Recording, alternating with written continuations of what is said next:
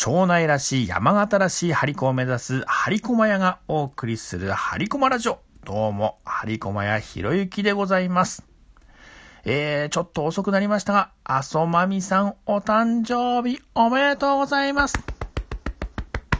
えー、阿蘇さんとは10年ぐらい前からいろいろな勉強会でご一緒してまして、えー、張り込ま屋を始めたばかりの2018年に、病も猿をご購入いただいたことを覚えております。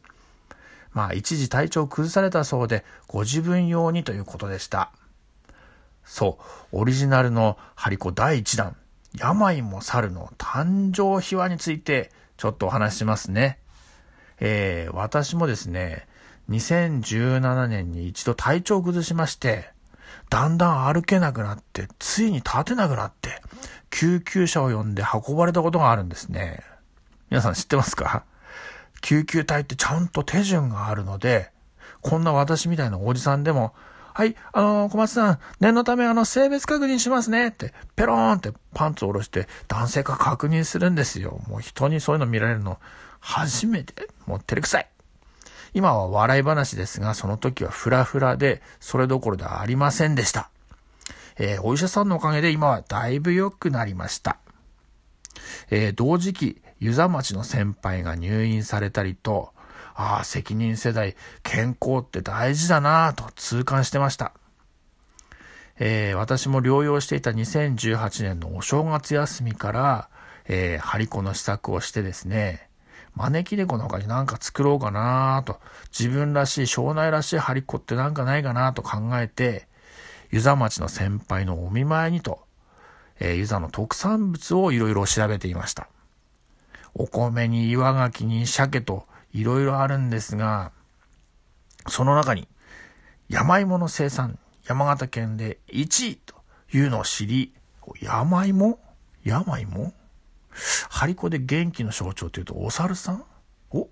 病が猿で？病も猿いいじゃんと、病も猿が誕生したわけです。始めたばかりの張り子で作るのは苦労しましたが、えー、湯沢町の先輩にもお渡しできましたし、先輩も無事退院されました。今はだいぶ元気になられました。私が考えた張り子、病も猿なので、知名度はほぼなかったんですが、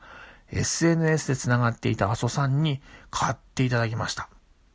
真っ赤な顔のお猿さんを阿蘇さんも喜んでくれましたし、作った私も気に入ってもらえて嬉しかったです。あ、そして阿蘇さん、ガラスアート工房セブンカラーズ10周年おめでとうございますいつもイベント出店の際は、張り子も屋の招き猫、オッドアイの子ですね、連れて行っていただいてありがとうございます。ちゃんと呼び込み頑張ってますかね、あいつ。これからもご夫婦で、親子で、そして招き猫と一緒に頑張ってください。お、そうだ。おめでとうで言えば、山形市のソウルフード、どんどん焼きのお店、過剰公園近くのどんどん焼きカフェ、柏屋さん、6周年だそうです。おめでとうございます。柏屋さんにもうちの招き猫と世界に一つの馬張り子、どんどん焼き馬がおります。で、柏屋さんのどんどん焼き大きくて美味しいですしね、えー、落ち着く店内ですからぜひ山形市に行った際には、どんどん焼きカフェ柏屋さんに行ってみてください。ガラスアート工房セブンカラーズさん、どんどん焼きカフェ柏屋さん、本当におめでとうございます。今日は健康祈願の張り子、病も猿の誕生秘話とお友達のお店のお祝いをお送りしました。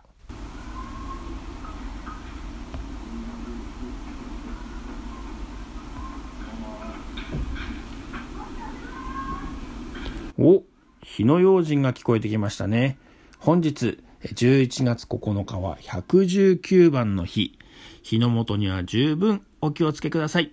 以上、張駒屋ひろゆきでした。